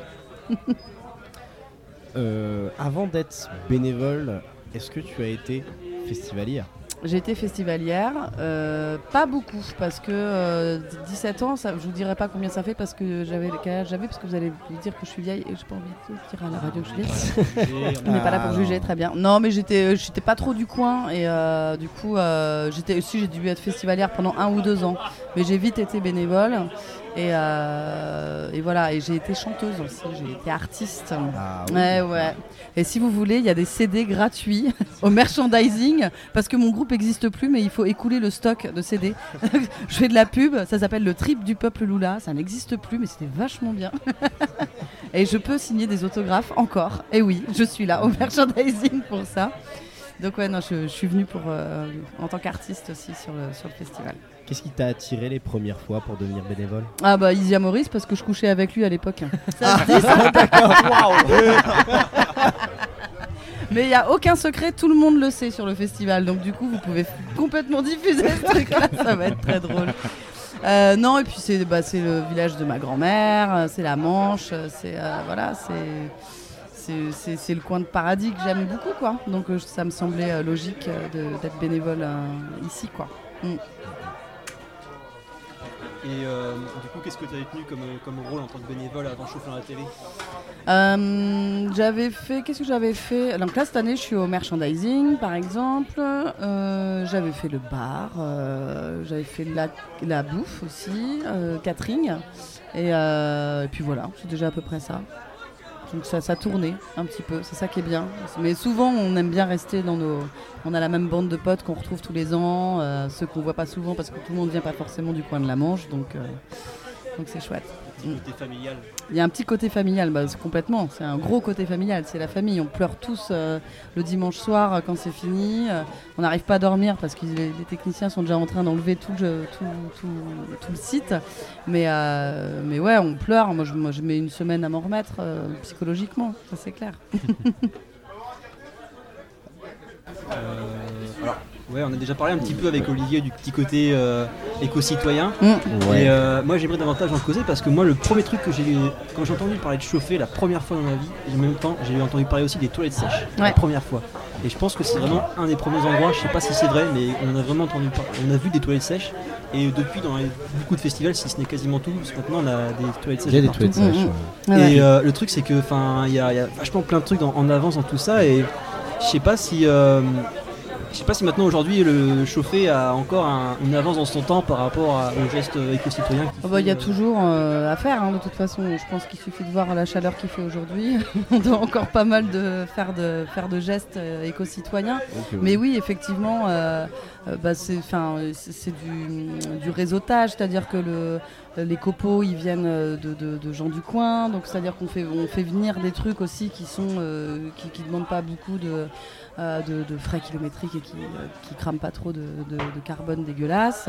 Et euh, voilà, après les verres, les gobelets, tout ça, c'est des trucs qui ont été euh, initiés par, euh, pas par chauffer, mais sur les, les festivals du moment, euh, tout, tout le monde avait, euh, avait répondu d'urgence à ce besoin de- de- d'arrêter avec du plastique, des toilettes qui sont en plus de ça, je ne vais pas vous le cacher, un peu moins dégueulasses que, que quand c'était dans des trucs en plastoc et tout. Et euh, voilà, après on trouve des, on trouve des petits gestes. euh, Il y a, euh, je sais pas trop quoi vous dire de nouveau. Il y a les mégots aussi. On a toujours des, des petits, euh, des petits boîtiers pour mettre les mégots par terre. Le festival euh, en lui-même, le, généralement après, que le site euh, soit vidé, il y a euh, la plupart des bénévoles qui sont dispo, qui forment une chaîne énorme sur tout le site, que ce soit le site du festival, les parkings, camions, les campings et tout ça, pour faire une grande ligne. on traverse tous les champs pour pouvoir ramasser le moindre truc qu'on trouve par terre, parce qu'on est sur un site référencé quand même du littoral. Donc du coup, si on veut que ça se reproduise l'année prochaine, on est obligé de rendre ça aussi propre que nous l'avons trouvé, comme les toilettes publiques. Voilà. Et donc ça fait 30 ans que c'est propre. Et ça fait 30 ans que c'est propre, puisque du coup, ça fait 30 ans qu'on est là. Ouais, ouais, tout à fait. Puis même avec les, les toilettes sèches, euh, alors après, euh, je suis pas exactement renseigné, mais il me semble que même Chauffer a même une, euh, une sorte alors, association, même quasi entreprise. euh, Bah, qui c'est le- les copeaux dans la noirceur. ça, Mais, qui euh, loue des ouais. toilettes Eh ben, sèches je euh, pourrais pour des peut-être vous trouver quelqu'un si vous voulez en causer un peu plus précisément et avec des, des- des- des infos un peu plus précises, mais on a des référents et des, responsables de toilettes sèches du, du site du festival, effectivement. Euh, Ça, ça fait pas. euh, chaque année, on a euh, donc la Wonder Cake qui vient, euh, de Nantes, il me semble, pour, euh, les toilettes sèches du festival. C'est leur, prestation hein, qu'ils vendent pour le festival. Et nous, on avait fait, c'est-à-dire que les, copains de Copeaux dans la Noirceur se déplacent sur d'autres festivals, copains ou pas copains, qui ont besoin de toilettes sèches pour les festivaliers. Et donc, une, équipe et puis nos toilettes qui partent, pour les festivals ou les soirées ou au besoin. Et voilà. Mm. Alors, euh, je vais partir un petit peu sur une question d'actualité. Euh, J'ai peur. euh, T'es un petit peu dans, dans le chapeautage quand même euh, du, du festival avec tes 17 ans d'ancienneté sur le, sur le site. Sans vouloir t'offenser. Non, non, non, pas de souci. En ce moment, on entend beaucoup parler de, de piqûres sauvages. Mm. Est-ce que c'est quelque chose qui a inquiété l'équipe Est-ce que des choses ont, été mises en place euh, de différents Bah, je pense que l'inquiétude sur inquiétude, on est tellement habitué à être inquiété de tout euh, que si on s'y inquiète trop, on arrête. si on s'inquiète trop, on arrête de, de- On flippe tout le temps, quoi. On est tout le temps sur nos arrières et on profite pas. Donc euh, je pense que ça s'est calmé. En tout cas, c'est le retour que j'ai de festivaliers ou d'autres euh, soirées festivals qu'il y a eu avant euh, chauffé. Et ça s'est un peu calmé. Et voilà, après, on a aussi un service de, sécurité sur le site. On a des infirmiers qui sont là aussi au besoin. Et voilà, c'est le. De toute façon, dès qu'il y a un moment où on se sent pas forcément dans notre peau normale et habituelle, il faut directement aller voir les autres, quoi. On n'est jamais à l'abri de n'importe quoi, que ce soit la picouse ou un autre truc qu'ils vont nous inventer. hein. De toute façon, il faut savoir se rénover a priori. Donc euh, là, c'est déjà passé de mode a priori, mais tant mieux, peut-être. Tant mieux. Ok. Moi, est-ce que tu serais capable de nous toucher deux trois petits mots sur le label Tour de Chauffe? Parce qu'on a, il y a, quelques, mois, on avait invité euh, Strange Club pour euh, Salut Coutanche, Salut pardon. Et euh, justement, on n'a pas eu l'occasion encore d'en, causer, bien qu'ils en font partie justement. Donc, je sais pas si toi, tu as l'occasion euh, d'en toucher quelques mots.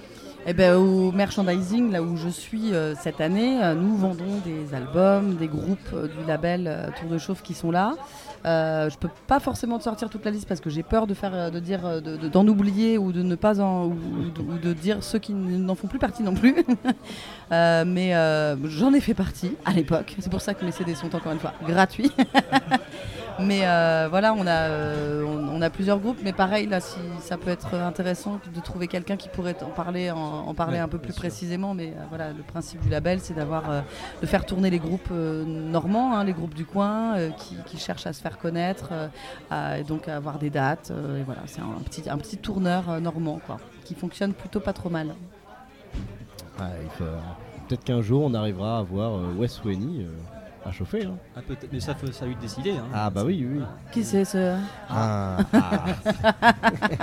C'est notre euh, premier artiste qu'on a interviewé dans le cadre de notre podcast et euh, il a commencé à, il commence à faire quelques petites dates euh, assez intéressantes. euh, il a été pré- un prestat aux Unelles euh, plusieurs fois pour des festivals, je crois. Il a été jusqu'à Caen aussi devant peut-être 1000, 1000 personnes, 1000, euh, 1000 Ah spectateurs, Quelque chose comme ça, ouais, Il Ouais, commence à avoir son, son petit chemin. Il faut en parler euh, au programmateur de Chauffer dans la Noirceur pour le faire venir euh, sous la scène du troisième œil, par exemple, qui est souvent une scène sur laquelle on fait, euh, on fait venir, euh, venir des, des groupes, euh, euh, que ce soit français ou internationaux, qui, donnent à être, euh, qui donnent à être connus, mais qui ne le sont pas assez pour être sous les grands chapiteaux euh, scène-mère ou le chapitoff. Mais euh, voilà, cette scène du troisième œil, elle sert un petit peu de de ne pas oublier, là, le troisième œil vraiment, de ne pas oublier ce qui se passe autour et, et qu'il y a des petites pépites qui, qui se développent. Quoi. Il y a carrément moyen d'avoir une scène locale. Ah, c'est trop cool. Super. Eh bien, Margot, si tu veux bien participer un blind test Oh non, que Dieu. mis en place. Donc en fait, voilà, c'est le petit jeu, c'est vouloir, euh, c'est qu'on veut, on voulait faire un petit blind test sur la programmation des 30 ans qui sont passés à chauffer. Oh, je vais être à chier. Sauf que, voilà, on est diffusé sur YouTube, sur Spotify, et on n'a pas le droit de diffuser la musique. Ouais. Donc le petit triston, c'est de faire des covers. Et le seul instrument que j'avais euh, dans le coin, sous le coude, c'était une flûte à bec. Ah, du coup, tu, c'est toi qui fais de la flûte à bec et tu reprends. C'est ça. Donc, faut que je trouve le titre et le, ch- le, chan- le le- chanteur. Et je vais te t'aider justement en disant à chaque fois l'année auquel les artistes sont passés. absolument pas m'aider, je suis nulle dans le temps. Alors, euh, on est en 1998. Ah, euh, Matmata. C'est le nom du- de la chanson. Tour à. Euh, Tour à Lambé, c'est ça. C'est Lambé Andro. hmm. Tu joues très bien de la flûte à bec, dites donc. On va dire que c'était la seule musique où ça, ça passait bien. Tu vas voir qu'après ça va être plus compliqué. Euh, par exemple, là, ça va être hardcore en 2005. Et là, si vous trouvez, là, il y a 3 points à gagner. Là. Ah, Rachita.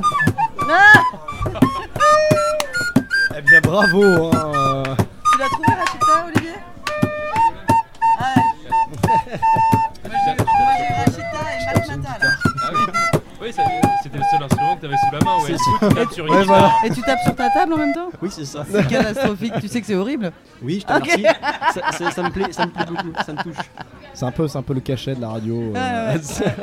c'est- local quoi. ouais, c'est- Alors, on va voir si ce, cet C'est original. artiste-là, vous l'avez euh, oublié ou pas, ou si vous l'avez encore dans votre tête. En tout cas, elle a tourné beaucoup en radio en 2012.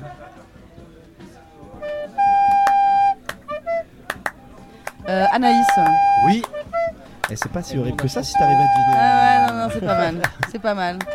J'ai bu un thé avec elle à 3h du matin et elle s'est excusée parce que son manager était insupportable et qu'en fait elle, elle avait pas du tout euh, exigé tout ce que le manager nous avait dit.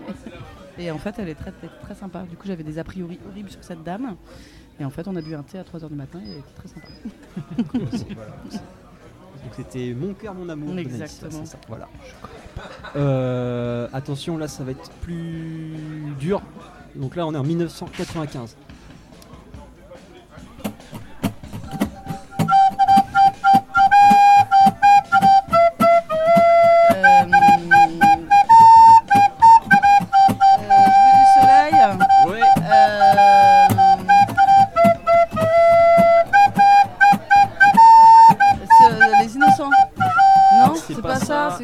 S'appelait Au Petit Bonheur. Au petit bonheur.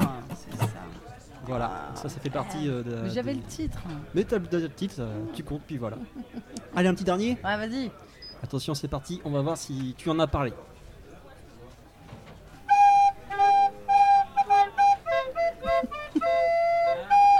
Ah, Didier, super. Eh oui, bien sûr. Il y en a des biens. C'est ça. Ouais, ouais. Ah, mais là, on a une flûte à... Ah, t'as fait deux, deux trucs, c'est super. En fait, il y a mon frère qui a complètement côté. Oh, mais c'est une affaire de famille, mais montez un truc. Génial, Faut un monter jour, un on fera truc. tu vas voir. Pouvez faire les, ba- les bandes originales de films. J'espère être au troisième œil. Alors- j'espère être au troisième œil de chauffer. ah, mais en un par- petit spectacle en comme parlant ça de, de-. Regarde, tirez très bien avec les gens qui ont des espèces de casques crêtes hein, sur la tête. En la parlant de avec eux. bande originale, il faut savoir que euh, dans les bails obscurs de nos premières radios se trouve un multi-blind test avec 11 musiques faites à la flûte à bec en même temps. Il ça. y a des BO de films dedans. C'est ça. J'avais, j'avais hésité à faire ça, c'est-à-dire toutes les flûtes à bec, mais en même temps, voilà. C'est- C'est hardcore. truc, C'est euh, C'est ça, vraiment 11 hardcore. trucs en même temps et si C'est on ça. en trouvait une, tu la retirais à la fin, il y avait plus C'est de musique jouée en même temps et plus tu Voilà. trouvais, plus Voilà. c'était clair. C'est ça. très Ah très ouais. dur. Mais je hein. pense Ah que, je pense que pour la santé mentale de nos bénévoles, tout cela, c'était. D'accord, je veux bien le tester un jour. Et bah, je penserai ça pour les prochaines s'il y a. euh, Eh bien, merci beaucoup. Et ben Euh, merci à Margot vous. d'avoir été avec nous. Merci. Et euh, J'ai puis passé un très bon moment. Ah bah nous aussi. hein. Peut-être une Très drôle. question. Très drôle. Si t'étais avec un alien qui ne connaît pas du tout chauffer un noirceur, Ouais. comment J'aime tu présenterais ça en une phrase Euh, en une phrase, le festival Chauffé dans la noirceur est une expérience sensorielle, c'est-à-dire que tu en prends pour tous tes sens, quoi, en fait. Pour la, la vue, parce que le site est magnifique. Pour les oreilles, parce qu'évidemment la musique est top, ou pas, des fois on a le droit de pas l'aimer. Euh, pour le goût, parce que euh, bah, il y a de la bonne bière et il y a toujours des bons bulots aussi à manger à l'épicerie là où vous êtes. Euh, puis ou rouler des patins aussi parce qu'il y, a y ça aussi des fois on roule des pelles hein, dans, les, dans les soirées c'est là qu'on rencontre euh, peut-être nos, nos- nos concubins ou concubines et, euh, et puis voilà le toucher euh, aller sur le, la- le sable se baigner tout ça voilà ça elle est très longue cette phrase tu m'as demandé une phrase bah je t'en fais plus voilà, tu te démerdes avec ça Il y avait des points il y avait des points virgules C'est exactement pas une phrase, c'est un paragraphe. C'est ça. c'est ça super. ouais Ok. et ben merci salut Merci, Coutances. merci. et salut Coutances Salut à toi. Et salut chauffé. Tout de suite, moi j'ai envie de jouer avec un, un- un petit jeu. Avec Ah ouais. vous. Ouais. Chaud. J'ai Ouais. envie moi aussi. 8 questions, toutes simples, toutes bêtes. 8 questions, 8 réponses. D'accord. Ça marche Est-ce que tu peux quand même euh, présenter à la personne qui s'est quand même assise à côté de nous? Alors nous on la connaît, Oh mais oui, mais euh, les gens de l'écoutant ne suis-je pas forcément. c'est assis avec nous, euh, nous a rejoint, en fait, il est toujours là depuis euh, tout à l'heure, hein, mais il nous a rejoint à la Enfin, table. Même depuis, depuis toujours, on peut dire ça. C'est un peu notre, toujours, et oui. notre tuteur, notre maître à tous en quelque sorte. Non, non, c'est pas vrai, je suis pas tout le temps là. Nicolas. Bon, Tu es Salut, toujours là dans nos Nicolas. cas. Bonjour. Tout le temps là, au cas où. Et ce qu'il faut, dire quand même, c'est que Salut Coutances n'aurait pas pu se faire sans lui. Et oui. Et voilà. sans, sans les unelles, hein, moi je suis qu'un maillon de, de- des unelles. hein. Ah, tu es un maillon, voilà. Un maillon important. hein. Merci. Donc euh, Nicolas, tu es avec nous cette journée d'enregistrement euh, pour les podcasts euh, à chauffer. C'est ça. C'est un grand euh, plaisir d'ailleurs. Merci. Merci à vous. C'est pour ça que tu vas, tu vas aussi participer du coup au, au petit jeu que Mathis nous propose euh, spontanément. Oh, c'est- c'est c'est juste 8 petites questions, 8 petites réponses. Vous allez voir, il n'y a rien de bien compliqué. On va entamer tout de suite avec la première question, toute simple. D'après vous, quels sont les vrais noms et prénoms de Big Flo et Oli qui étaient là hier soir en concert Olivier et. Florent, Florentin, Florian, Oui, ce serait bien. Des jeux Ah bah rapport oui. avec leur. Flo... Ah, tu as dit Florian Florent, Florian, Florian ouais. Alors il y a Florian, par contre c'est pas Olivier. C'est Patrick. Euh, On n'est pas loin avec Olivier, mais c'est pas Olivier. Olive. Non plus. euh, Oliver. Jean-Claude. Il faut penser un petit peu à Papy Castel. Un petit peu euh, Olga, consonance un peu latine. Ah effectivement, oui c'est vrai qu'ils sont d'origine argentine, je crois, d'Argentine. Olivero. euh, Ah, t'as des lettres en trop là. Olivio. O- o- Olivio. Ah, Olivio, ah oui. C'était Florian et Olivio. Et quelqu'un a leur nom de famille? Oh là. Un peu Alors, ils sont hein. frères, ils sont frères, ça c'est sûr. Donc c'est Oui. même, même nom de famille. Oui, oui, oui. Euh, là, je ne saurais pas. Personne? Ordonnaise. Avec deux N. Origines Florian et Olivio. Ordonnaise. Voilà, donc c'est voilà, ce type de questions, un peu simple, un peu. On va passer à la deuxième. euh, la deuxième. D'après vous et d'après YouTube, citez la date exacte de sortie de la musique Pantera de Roland Cristal, artiste présent sur Chauffé dans la noirceur. Oh, je dirais au moins ça. 23 avril, Alors attends, Pantera, Pantera. c'est 23 vraiment- avril 2019. Alors on a l'année, mais c'est pas la bonne date. Oui. Ah évidemment. C'est pas le bon mois non plus. Qu'est-ce qui pourrait, qu'est-ce qui pourrait nous éclairer Je- je- C'est la bonne année. Est-ce qu'il y a une coïncidence voir. euh, Est-ce qu'il y a une coïncidence par rapport à 1er une date, un avril truc comme ça 2019. Ah, Il y a une certaine, euh, on va dire, un certain lien euh, avec euh, Avec Chauffé, autre que le fait qu'il soit euh, à l'affiche. euh, Ah bah le 14 juillet 2019. le non, 15 mais on juillet. se rapproche. Le non 15 plus. juillet. Non Ah plus. non, mince. Ça aurait été aujourd'hui. On n'est pas, on n'est pas sur les dates du festival, mais on n'est pas loin. Ah alors euh, juste un peu avant, genre une semaine avant, ouais. 3 euh, juillet 2019. Non. Alors 20 juillet, juste après. Eh ben non, c'est juste avant. C'est juste avant. Le 19 Non plus. C'est juste Le- avant le festival, ouais. c'est pas juste après. Donc du coup, 10. euh, ouais. On se rapproche de plus en plus. Le 11. Le 11 juillet 2019 sortait Pantera de Roland Cristal sur YouTube. Voilà. Yes. Tout simplement. Ok. Et on, peut, alors, on peut le retrouver. Euh, excusez-moi de ma question un peu bête, mais euh, ils ont, un- enfin ils, ils jouent là cette année Oui, ou il ils ont joué. Non, non, ils il sont demain. au programme cette année. euh, D'accord. il est le Demain. samedi, oui. Demain. Voilà. Demain. D'accord, ok. Un Il artiste, À la date, tout on seul. enregistre. Un artiste qui apparemment pour la programmation est plutôt en bas d'après ce que j'ai compris, mais Ouais. il est Ah. quand même un petit peu connu mine de rien. euh, Nous on l'écoute assez régulièrement. Ouais, voilà, voilà. Mais j'en connais beaucoup de personnes qui en écoutent aussi euh, de différents horizons et donc euh, il, quand même- il commence à avoir son petit succès et je pense que ça peut encore grandir. On entendra sûrement parler de lui dans les années à venir, peut-être. Troisième question un petit peu particulière, toujours sur la programmation de Chauffé 2022. Donnez le nom de ce groupe qui passe au festival à l'aide de ces deux mots comprimé garçon. Alors. Viagra Boy, c'était non Exactement, Un c'est truc qui a été Viagra remplacé, Boys, qui sont pas venus, groupe, Ils euh, ne viennent pas du coup. Ils ne viennent plus? Qui sont pas Ah venus. mince, je me suis mal informé. Ils, se sont annu- ils ont annulé. Non, ils, sont- bah Il a oui, une ils semaine, ont annulé. à ouais. peu près. Une semaine, Il y a une semaine, ouais, c'est ça. Ah bah c'est euh, ceux qui étaient en tête. Bah oui. Oui, C'était une, une des têtes d'affiche. Ouais, Qui bah a oui, été. Ils sont, remplacé ils sont par deux. C'est ça? Non, euh, Tetraède, ça remplace un autre truc. Ah, ok. J'ai oublié le nom. Mais Bah, ils sont deux, deux plutôt gros artistes. euh, Hmm. C'était, c'était l'une des têtes d'affiche. Je savais pas qu'ils avaient annulé. Je, je me suis mal renseigné. Voilà. J'ai mal fait mon travail. Mais c'était Viagra Boy, effectivement. Non, mais c'est le chose, hein, ça, fait- ça, ça fait partie euh, du truc, et donc voilà, faut en parler quand des choses se passent mal aussi dans, dans un. Voilà, ça va de soi. Attention, question assez compliquée. Si on ne suit pas euh, Chauffé dans la noirceur, quel élément de l'affiche de Chauffé dans la noirceur 2019 était tout petit, rouge et blanc Le chapiteau. Oui. Ouais. C'était un tout petit chapiteau qu'on voit euh, un petit peu au loin, mais qui est, qui est quand même assez visible parce que c'est euh, plus ou moins le, le seul élément, je dirais, qui est en cartoon sur l'image. On a une image ça. qui est assez euh, euh, sobre et qui s'ouvre voilà, sur un, un petit, petite colline en cartoon avec le petit chapiteau. Et c'est ce qui fait le relais sur l'affiche de cette année, sur la, Ouais. sur la tortue justement. Voilà. Ouais. Mais en fait, je crois qu'il est toujours le chapiteau, non? Euh, Ou il y a que cette année j'ai pas- 2019 euh, Non, parce que sur les autres, j'ai pas fait attention, j'ai pas vu de chapiteau sur les autres parce que j'ai épluché pas mal d'affiches pour faire les Ouais, questions. ouais. J'ai pas vu. euh, Oui, non, mais oui, Chapiteau. exact. Le Parce que je repense à d'autres affiches. Le chapiteau qui d'ailleurs en fait s'appelle le chapitoff. Voilà. Oui. Parce qu'on a en face de nous, c'est la scène du chapiteau. Là d'ailleurs, il s'appelle comme ça pourquoi? Oui. Il y a un sens. Ah, c'est Parce que- Christophe, c'est sûr.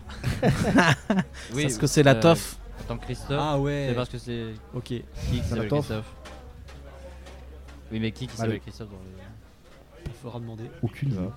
Aucune. D'accord. Mais c'était peut-être euh, en ton honneur. Voilà. Ah, bah, Ah, C'est à bah toi. oui, Voilà. oui, Ça oui. me- T'as plus qu'à monter sur scène et puis. euh, Ouais. Ou à monter sur chapiteau, Castel encore sur mieux. scène. Monter sur chapiteau. Et tu dis, c'est le mien Sortez de là Question beaucoup plus simple, quoique celle-là, Florentin a répondu très très C'est parce rapidement. que je savais. Du coup, encore sur les affiches, quel sport pratique la tortue de l'affiche de chauffer dans le Du ski, Du roller, 2022. du roller. Des roulettes. Ah oui. Du roller. Et oui, patin à le roulettes. piège, c'est que c'est pas du roller. C'est Ah, des c'est du patins à patin. roulettes. Ouais. Quelle C'est- différence quoi la différence La différence, Bah, les c'est rollers, le c'est en placement ligne. des roues. Ah oui, Ah, ils, oui, ils- les ils sont en carré euh, sur les patins à roulettes. ça, patins à roulettes. Et, ouais, On a en- 4 en ligne. roues en carré, on n'a pas une Ah, 4 roues en ligne. Et je suis dégoûté parce que là, il y a l'affiche sur le frigo et à ma hauteur, je ne vois pas ce qu'elle a au pied. Mais là, là, on voit très bien une reproduction de la tortue là Ah, sur le bar yes, de l'épicerie. ouais, exact. Voilà, ah oui, t'as encore triché, toi. Non, non, jamais de la vie, voyons. Mon dieu. Je suis irréprochable. Tout à fait. Ma personne est sacrée. Attention, on va voir si vous avez lu la programmation.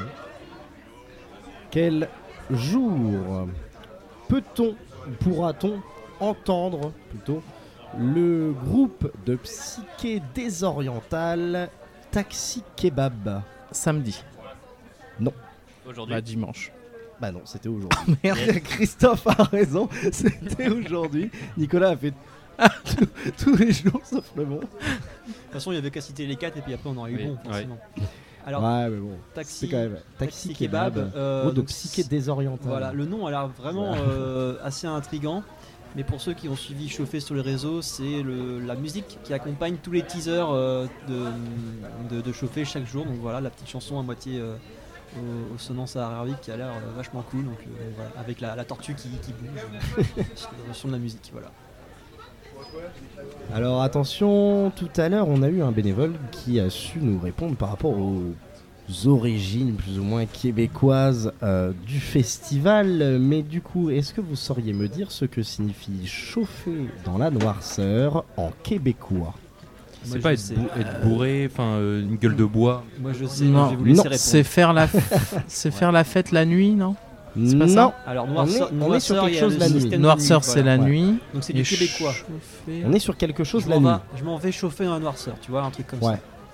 Je m'en vais fêter. Non, Je m'en- non, non, on n'est pas sur fêter. Balade de nuit. Ah, on se rapproche, on se rapproche. On se rapproche de la balade. Je vais me promener. au mot chauffer. me- À quel moment je le dis? Attends, attends, ils peuvent en trouver, ils, mot peuvent- ils sont sur la bonne voie. Ah, c'est draguer Non. Non. Non. Je vais la Quel est, chauffer. quel est le rapport entre se promener et draguer Alors, Bah non, mais Non, chauffer. mais- comment, comment appelle-t-on celui qui... Oui, Voilà, c'est conduire, Faire, du coup, faire chauffer le moteur. conduire, Le chauffeur il chauffe. Voilà. Conduire dans- Dans le noir. conduire, Dans, dans le noir. Dans la nuit. Voilà. Conduire- chauffer dans conduire la noirceur. nuit. Voilà. Ah, Chauffer la noirceur, c'est conduire la nuit. Et c'est une expression qui apparemment au Québec euh, Oui. est assez répandue. donc, Voilà. euh, voilà. Donc euh, ils ont décidé d'a- d'appeler euh, ça comme ça. En référence par rapport aux, rencontres franco-québécoises qui sont à l'origine de- de- de- du festival. Et alors, question est-ce que vous savez s'il y a des groupes québécois qui jouent cette année ou même les autres années? Est-ce qu'ils ont gardé ce lien? Je- Cette année, j'ai pas fait gaffe. Par contre, les années précédentes, il y avait encore, euh, pas plus tard qu'il y a, qu'il y a 10 ans, euh, on a pu de- euh, découvrir Cœur de Pirate il y a Ouais. quelques années. Ah, ok. Et euh, elle est passée sur une selle à une époque où elle n'était pas du tout connue Mm. en France. Et depuis, bah, on l'a connue à la radio Ouais. et tout ça. Donc euh, voilà. T'as eu, beaucoup de trucs comme ça, genre Christine and the Queens euh, qui est passée euh, super Ouais. tôt Voilà, à choper. Et je dirais aussi que, euh, comme il l'a dit tout à l'heure, euh, si j'ai bien compris, il y a, a peut-être plus euh, un lien euh, super fort avec le Québec, mais il y a un lien international. Euh, Ils essaient Ouais, d'avoir ouais. des artistes un peu partout. Ouais, là pour le coup, oui, ça c'est clair. Donc, euh, à voir, faut, faut À lire les vérifier. programmations, Ouais. faut, faut vérifier les groupes. Je suis Pas informé là-dessus. Dernier, dernière question.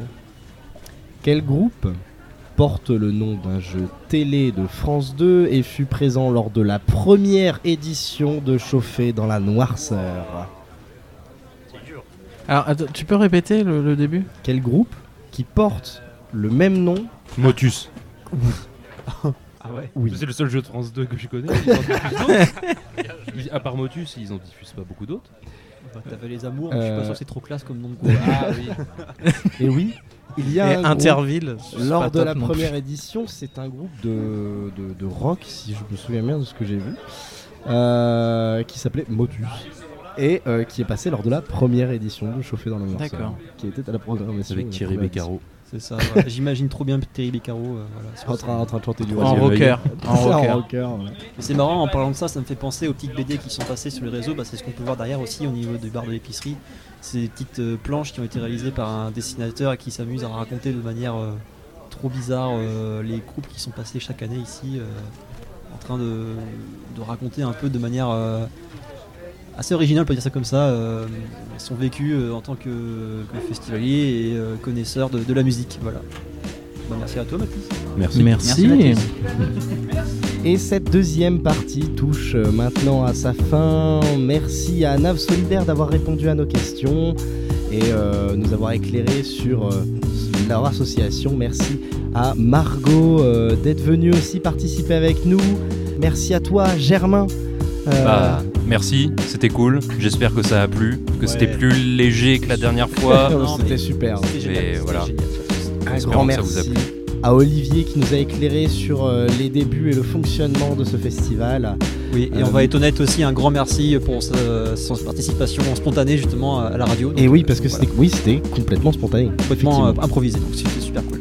Merci à toi, Nicolas. Encore une fois, gros big up à Nicolas. Merci à vous. Merci à toi, Christophe, euh, d'être euh, toujours parmi nous et d'avoir participé. Ça fait toujours plaisir. Merci à toi, Florentin, pour toute cette technicité. Bah oui, et merci à toi aussi pour ton professionnalisme, Mathis. Mon professionnel, bien sûr. c'est ça, c'est ça. Merci beaucoup. Vous pouvez nous retrouver sur les réseaux, à- donc euh, sur YouTube à Salut Coutances avec un point d'exclamation. C'est important. Euh, sur Facebook et Instagram, euh, vous pouvez nous écouter aussi sur Spotify, sur Miss Cloud, nous contacter via tous les réseaux et via notre adresse mail salutcoutances@gmail.com.